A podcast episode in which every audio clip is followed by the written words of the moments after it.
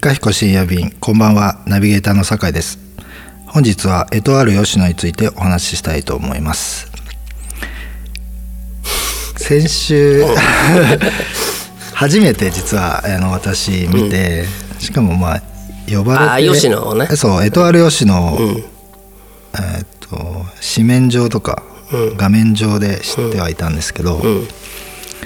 初めて行ってそれも来てっていうことで行行ったんで、もう最初はうーんみたいな、うん。でなんでかって言いますと、うんうんそれは、うん。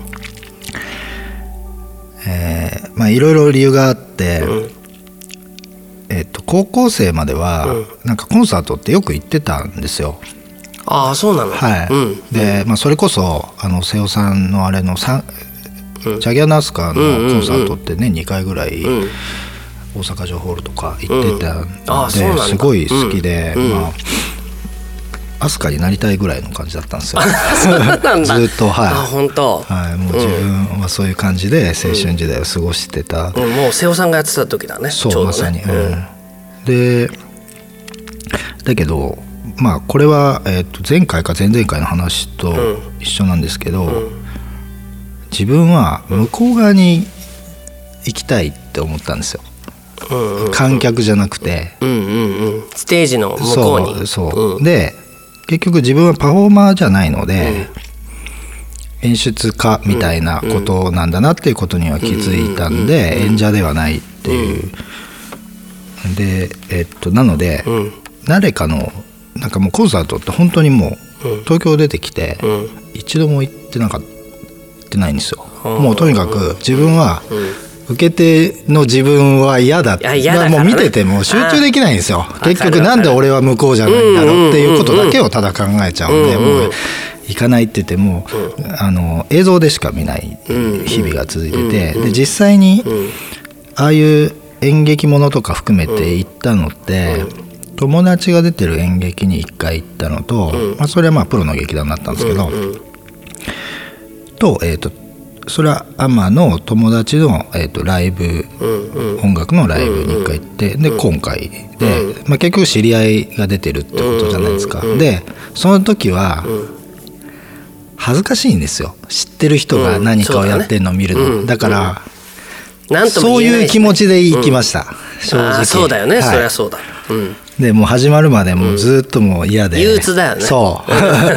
何があるか分かんないしと思って、しかもまあすごい変わったやつじゃないですか。すそうそうそう。うんで。あの期待値もどのぐらいに持っていいか分かんないそうしねですもう全然分かんなくて。高くして失望するのも嫌だしね。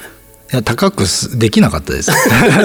もう、うんそうだね。うん。で、そういう入りうんまあはい。だったんですよ、だからもう見るのも結構最初、うん。直視するのも結構辛いっていう感じだったね。時から入ったんですけど、あれと思って。あれ？って思って、あれ？と思って、うなんか思ってたクオリティより全然これ、うん。あそういうこと？みたいな。上じゃん？みたいな、うん。でなんかリサイタルで歌と思ったらあこれ何劇なの？と思って、うん。まあそういうリサイタルって言って劇か？みたいな、でだんだんなんかこう、うんあんまりそういう自分とこう、まあ本当に何か見に行ってるっていう、まあ意識に、うん。まあ、すぐ慣れたので、うん。まあ、その後は良かったんですけど、でもまあそれぐらいのうん。ことでで演劇自体はその友達の劇に行った時に、面白いなとは思ったんですよ。でまあそのそれはとそれもこれまでの話と関わるんですけど、う結局映画とかと違って演劇ってこう観客を含めたうん。巻き込みで、うん。まあ、ちょうどそういうような感じだったんですよ。台本じゃないところからずれても、まあ、今いる観客との中でなんかちょっと巻き込んでうん。物語に組み込んでいくような、まあ、劇をちょっと喜劇だったんですけど、やっていて、うん。ああまあ演劇って頭では知ってたんですよ、まあそういう演劇論みたいな世阿弥とか、鏡世阿弥のああいうののあれとか読んで、まああこれがまあ現代劇でやるとこういう感じかみたいな、まあそれをもう一回うん。こう体験したみたいな、うん。まあ大体そういう感覚で、うん。えーっと見れたっていうのは、うんまあうん。大枠のところうん。でただな何で始めなんでこういうこと始めたのかなっていうのが、えーっとをまあ考えてたのと、あとだんだんそのそういう最初の初期のこう気持ちのこう嫌だなっていうのから、だんだんこう身につまされる思いになってきたのは、あーなんかこの手段を取らないと、母さん伝えられないっていうことなのかなとか、うん。うん。うん。まあ、えーと手段の一つとしてこれもやってるだからできちゃうから、この手段を取ろうって思いついたんだなっていう、うんうんうん。自分がえーまあこれまあいいやかなうんまあ、作詞作曲ボーカルギターみたいな、バンドで一人そういう人がいて、であとベースとドラムがいますみたいなうん。時に、まあ、自分はこれもできるんで、まあ、歌も歌っちゃいますよみたいな、まあそのあのバンドに関しては楽器のところはまあ、えー、とそういう話の意味で言ってるんじゃないん。ですけど、まあ、カフェもできるし、ディレクターもできるし歌も歌えますよっていう、まあ、歌うまいなみたいな、でパフォーマンスも、うん。慣れてるなっていう感じで見てた時にその内容、うんまあいろいろメモったりししたしましたよくわかりますね。うん。こう難しそうに見てたからね。そう、ん。前から見てて、うん、なんかいろいろ考えたんでこれちょっと忘れそうだなと思ったんで、途中でメモったんですよ、うん。メモったりして。そう、うん。メモったんですよ。なんかいろいろ質問してくれたらそこから答え、そうねそういうこととして、だからまあもしうん。まあ思ったことを書いたって感じなんですよね、うん。で一番思ったのは、これは、えー、と前回終わっ前回のラジオとの間にも思ったことなんですけど、このイカヒコのイカって、うん。まあ、帰り道に、ん。あーって思ったのが、うん。あの異なるに化けるのイカってあるじゃないですか。ああいいか、ね、日常を生かするうんイカ生かする。このことに近いなっていうふうにちょっと思ったんですよ。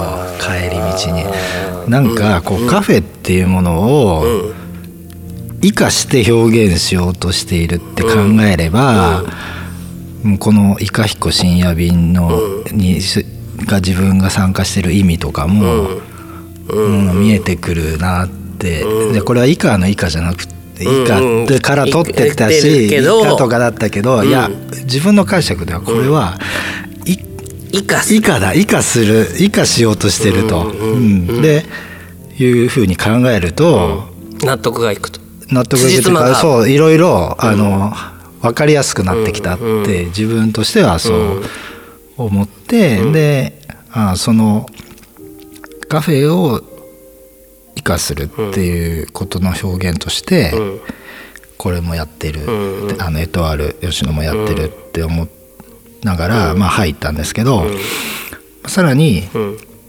ここに書いてあるあの下に書いてあるメッセージ英語のメッセージがあるじゃないですか。で、まあ、これちょっとうん二重目的語メイクの二重目的語なんで「We make our cafe a unique experience of art」なんで、まあ、どういう役を当ててるか分かんないですけど、まあ、自分たちのカフェを、まあ、ユニークなアートの経験に、まあ、するみたいなことを言いたいってことですかね。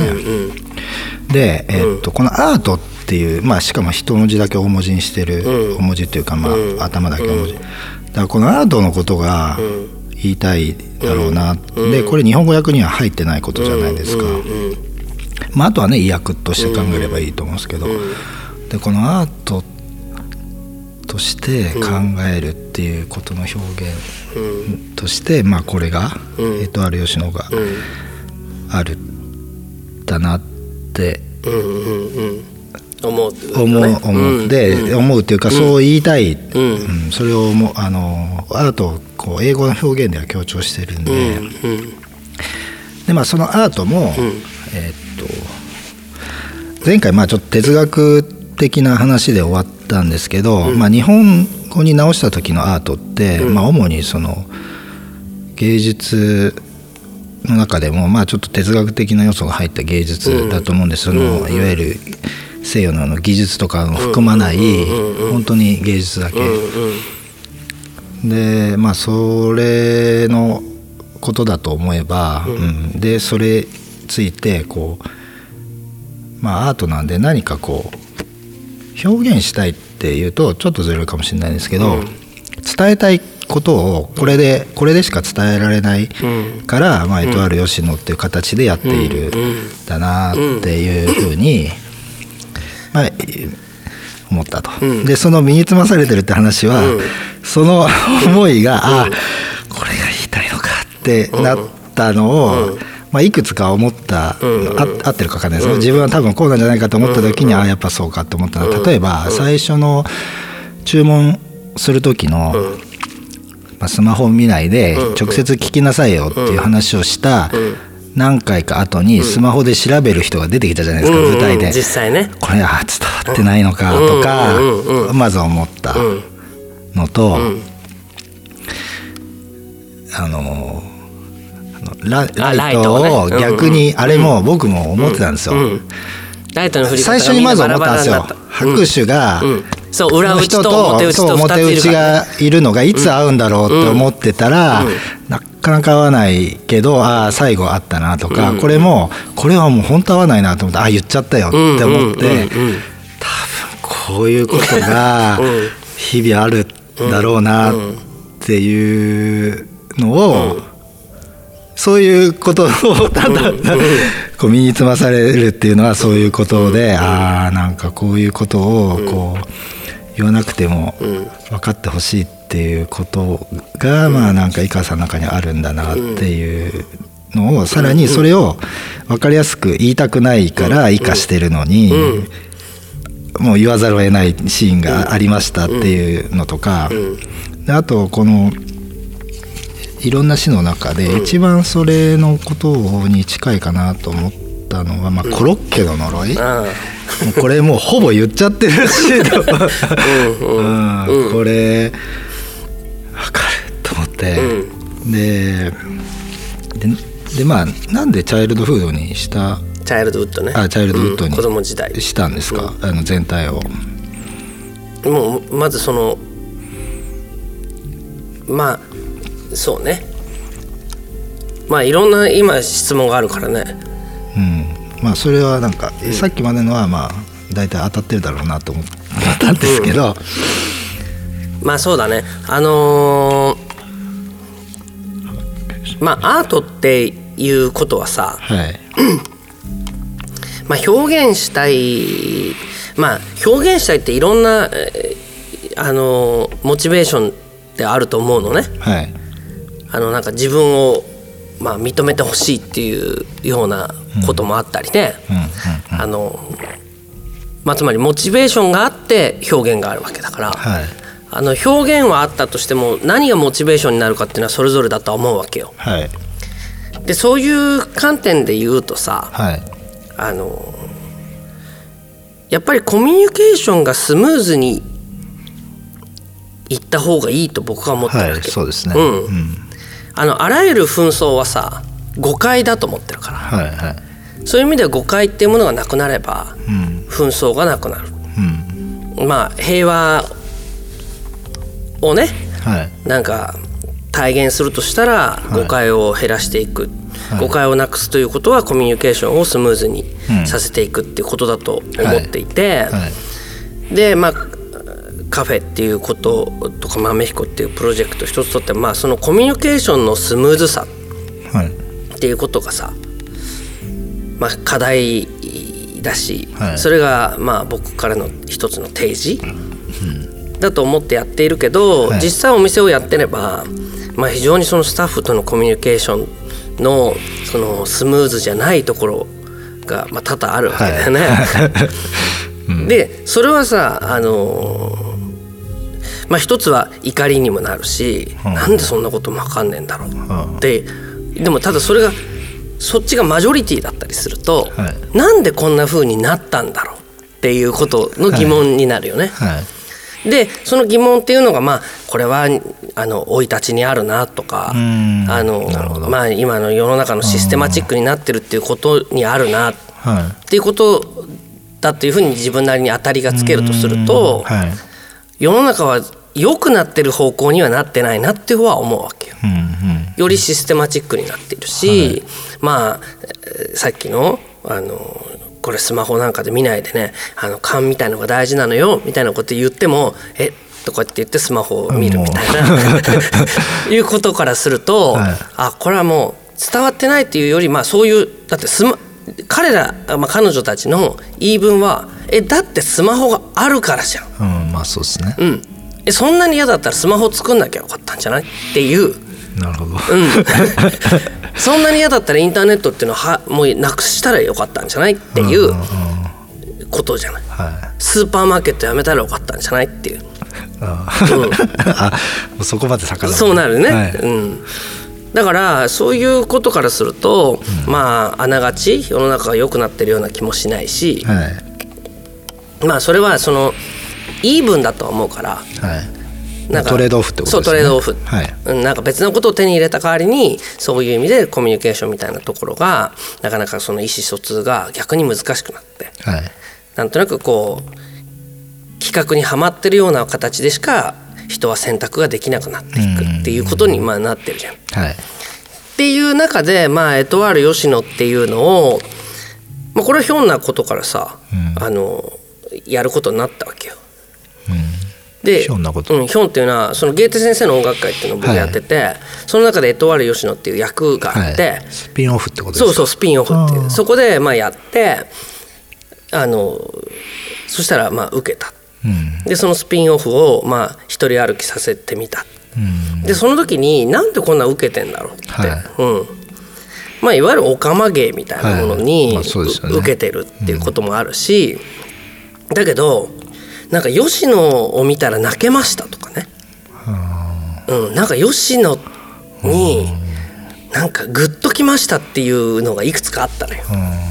でそれなんでかなと思ったらはい。やっぱりその自分たちの企画の中から外に漏れてるものじゃない、うんうん。その言外にあるものはい。が具現化して目の前に出てきてはい具現化されてるって感じるってことですか？へえ。それが具現化されていると感じていると。でこっちとしてはさそれこそねこの前のラジオじゃないけど、メタフィクションだからはい。メタフィクションですね。うん。でも僕井川じゃない。はい。僕に「なんか吉野さんっていいですよね」って言う人がいるわけよ。あでもえそれ俺がいいってこと？って思うけうんうんうんうん。どいやそうじゃないんだよね多分。うん。井川さんって本当にいいですよね。井川さんが演じる吉野って素敵ですっては言わないわけ。エトワール吉野素敵です。あって言うってことは僕だってことは分かっていもちろん頭では分かってるけどそれを通り越した別人格としてあ見ているそれはわかりますね。僕もそういう感覚になりました。うん。うん。なんかっていう人がいる。っていうのは何だろうと思ったわけはい井川さんよりいいいいって思う人いるだろうなと思いました。そうそうそう。だから吉野だったら安心だっていう。うんうんでその時にあの吉野って可愛いっていう女子高生がいたのよ。あ吉野ーうん。吉野さんってもう可愛いですよねって。で俺可愛いって何なのかって定義づけではい。考えてみみたら可愛いとは安全で安心だっていうことらしい。人畜無害ってことですね。そう。この人は人畜無害である、だから井川は人畜無害じゃない感じがするわけよ、うん。まあそうですね。うん。生身の人間だし、ん。だけど吉野さんは人畜無害だって感じてるってことじゃない、で人畜無害の人の話だったら聞くっていう。うん。つまりそれだと扉が開くっていうことがあるんだっていうふうに思ったわけよ。なるほど。それで俺アートっていうのは、はい。あのサービスじゃないと思ってるのね。うん。そうですね。うん。あの心地いい思いをさせてあげるっていうのはアートじゃないと思っていて、どっちかって言ったらその人のまあに印象がに残るっていうよりもう吉野さんを知っちゃったら吉野さんを知らなかった時に戻れないっていうのがアートだと思ってるわけ。はいだから僕はあのコロッケの呪いっていうのはあのオリーブの首飾りっていう歌なんだけどはい。あの手品の時のね、はい。でレレレレレ、でもあれをコロッケの呪い聞いちゃったら、はもうコロッケもうコロッケの呪いにしか聞こえない。ない。手品をの時にかかっててもコロッケの呪い、吉野が出てきちゃう。はい。こういうことをやってみたいと思った。あなるほどね、うん。はいはい。それはもううん。日常的に特に音楽だってよくありますもんね。そう。うん。だからやっぱり僕まあこの僕はこのラジオ楽しいと思ってるけど、はい。多分このラジオが面白いと思う人は本当にいなくてはい。まあおいなくてっていうより聞かないまずね、うんそうですね。だけど吉野さんっていう人もちろん吉野だって見に来てる人がそんなにいるわけじゃないから別に、とは思うけどなんか見ちゃった人は、はい。頭に吉野が残っていて、うんうん。つまりどっちかっていうと何かをブロークンしてるわけよね、はい。脳の中の細胞を。はい。そういうようなことっていうのはやっぱりすごい破壊力があるから、その人の意識を変えるっていうことにおいては、はい。僕が、えーカクカクだから何度も説明してるでしょみたいなこと言うよりは「皆さんこんにちは」ってやって「歌うわよイエーイ」みたいなことやってるっていうことがいや別に何かその目的を持ってやってるっていうよりあそういうような空気感をクリエイトしていく。まあ、芸術そのものですよね、うん。そのそのまま言わないで別の表現で、うん。まあ人生を映画から学ぶ方みたいなことですよね、まあ例えばそういうことこと。ですよね。だから唯一無二でのカフェをアートにするっていうことを考えるとむしろまあカフェであのはいこういうふうにしてなんとかって言ってコーヒーを出してっていうことをやってみてもなかなか伝わらないっていうことを考えるし、はい。そのというのはやっぱり店員っていうフィルターが一枚入るからね、はい。店員っていうフィルターを挟むと店員の子たちが杓子定規であれば、はい。お客にも当然杓子定規にしか伝わらないけど、はい。吉野は吉野っていうフィルターは挟むけどその後ろにいるのは俺が直だから、直接コックピットがあって、あの本当になんて言うんだろう。あのあれと一緒だよほら。もう大動脈に直接、あのこの薬剤を投与した方がはい。飲み薬よりも効く。それも少量で効く。はい下手に効かない薬を飲み薬として飲み続けるぐらいならちょっとした劇薬を大動脈 大動脈に打った方が患部に直接うん打ち込んだ方がは効くっていうような麻薬的なものを吉野として一つ持ってるっていう意識だね。なるほど。いやでもそれには、うんそうですね。直接言うよりは成功してる部分はまああるでしょうね、うん。けどまあこれはこれで分かりにくいっていうのもあるあるなとは思う。まあそうね、うん。それはもちろんそう。だけどあのでも最初いや実は本当に、その、その長い間こう井川さんと会ってなかった時に、とある吉野を見た時に、あれって井川さんカミングアウトってことなのみたいな。だけどあれいや子供いたよなとか、奥さんいや違うなとか、まあいろいろ逡巡した時はあったけど、久しぶりに会った時にああまあちょっと違うなって、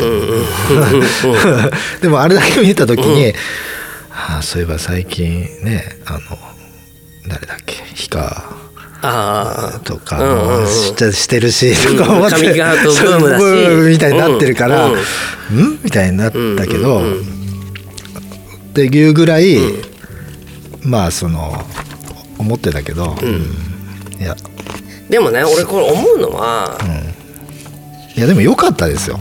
正直。あのうんあのなんていうの？いろいろ思い出しました。えっとちやっぱりさ本当はこう僕らは、僕いや逆に言うと僕のやりたいようなことははい。あの本当はもうちょっとちゃんとしてた方がいいと思ってるわけ。はい。っていうのはうーんもうちょっと霧の箱にちゃんと入ってて。はい。エトワール吉野も。でその開けるとエトワール吉野だったっていう。その落差みたいなものがうんあのいいいいと思ってるわけよ。はい。で今の僕らの規模の、まあ、僕らのやり方だと、まあ、こうやって吉野の内情をこうやってペロッと喋っちゃうことも含めてだけど、はい。あの吉野の量り売りみたいになってるわけよ。いや井川の量り売りみたいになってて、なんかもうダイレクトすぎちゃって、あのだから本当にそういうふうになんていうの井川さんってこういう趣味があるよあるある人なのかもねっていうふうに思われちゃうってことはさ。うん、そうそうそう、そうほん本当同じこと思い出してて、井川さん僕初めて会った時はなんかまあぐぐらいの時に、自分はだから逆ドーナツだよっていう話をしたんですよ、うんうん。つまり本当にやりたいことに、ん。の周辺ばっかやって、いつまでもたどり着けてないうん。みたいなことを言っていてだからそのそれぞれは全部、まあ、表現なのか、うん。伝えたいことなのかっていうことがあって、だからそれは小説なのかもしれないし映画なのかもしれないし演劇なのかもしれない音楽なのかもしれないけど別にそれそのものじゃなくてその真ん中に行きたい真ん中をやりたいんだけどそうっていうことを言ってうん。たこととかも思い出しましたね。あーだからその時のままだなとか。うん。そうだからやっぱり本当は真ん中のところがやりたい。そうですよね。だけどなんとなくやっぱり人に伝えるっていう時に、はい。真ん中ではきっと伝わらなくて、はい。あのなんかその本当はあのそうだな。もっとちゃんとしていてはい。あの側はね。で中身がエトワール吉野だったらなんかもっとちゃんとしてると思ったけどすごい砕けてて面白かったっていう落差がを届けられるんだけどうん。もう今だともう明らかに極物っていうか色物。逆でしたね、うん。いや極物と思ったらそう。ちゃんとしてたみたいなそう。ねだからそういうふうに本当はちゃんとしているっていうようなものをやりたいのに、うん。逆に極物とか色物側から攻めるしか、そうですね。うん。あのやっぱり軍隊がちっちゃいと、あそういうこと、うん、そういう攻め方しか逆にね。逆に。うん。正統派じゃいけないと。いけないと、うんだから本当は正当に僕は、まあ、自分の立ち位置としては、はい。本当は別に王道のうん。ストレートな道を真ん中をスーッと行きたいと思っているいるし、、はい。たけど、うん。あその真ん中をまっすぐ通るっていうことは僕にはまあできないんだなと思ったわけよ。うん。それだし、まあ、あと世の中全体がサブカルにか偏ってきてるっていうのもあるよね。そうですね。うん。うん。いわゆる王道のものっていうのが何かがあってっていうよりはどちらかというとサブカル的なものの方が主流になっちゃってるから。まあだからさっきと同じで、うん。サブカルっぽく見せてうん。深いうん。っていう表現の方が、まあそう。上等化してるそう。ますよね。だからサブカルのものでそういうふうにしてるっていうものの方がお客はその受け入れやすいっていうのかな。